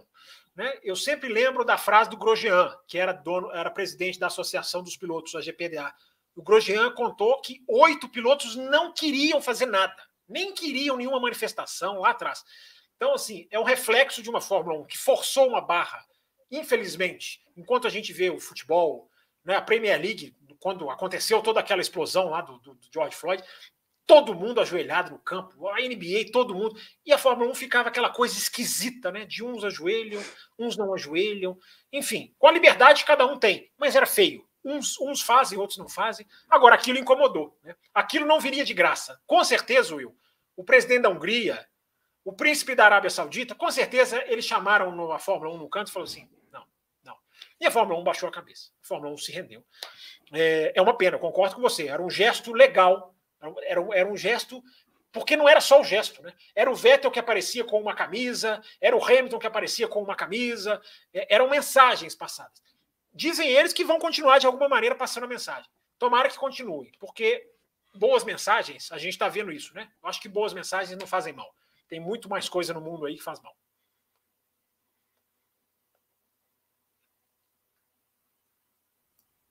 E o Raposo travou? Tá voltei, voltei, voltei, voltei, voltei. Deu uma travada, mas voltei. Ah, agradecendo a todos vocês que estiveram com a gente, né? 113 agora acompanhando com a gente. Eu coloquei aqui, né? Podcast Café com Velocidade. Fica o momento de você tirar aquele print, dar aquela moral, ir lá na sua rede social preferida, marcar a gente. Se vai marcar a gente no Instagram, se vai marcar a gente no Twitter, no Facebook, enfim. Aproveita, tá aí o, o, nome do programa, tira o seu print aí no YouTube, vamos ficar mais Compartilha, um né? Ajuda o programa. E quando Sim. o Raposo diz na sua rede social preferida, todo mundo sabe que ele tá falando do Twitter. Todo mundo sabe. Na sua preferida. Então vai lá no Instagram e marca a gente, enfim. Vou passar água. Já que vocês tiraram o print de vocês, só para vocês não esquecerem, né, que a gente tá em todas as redes sociais.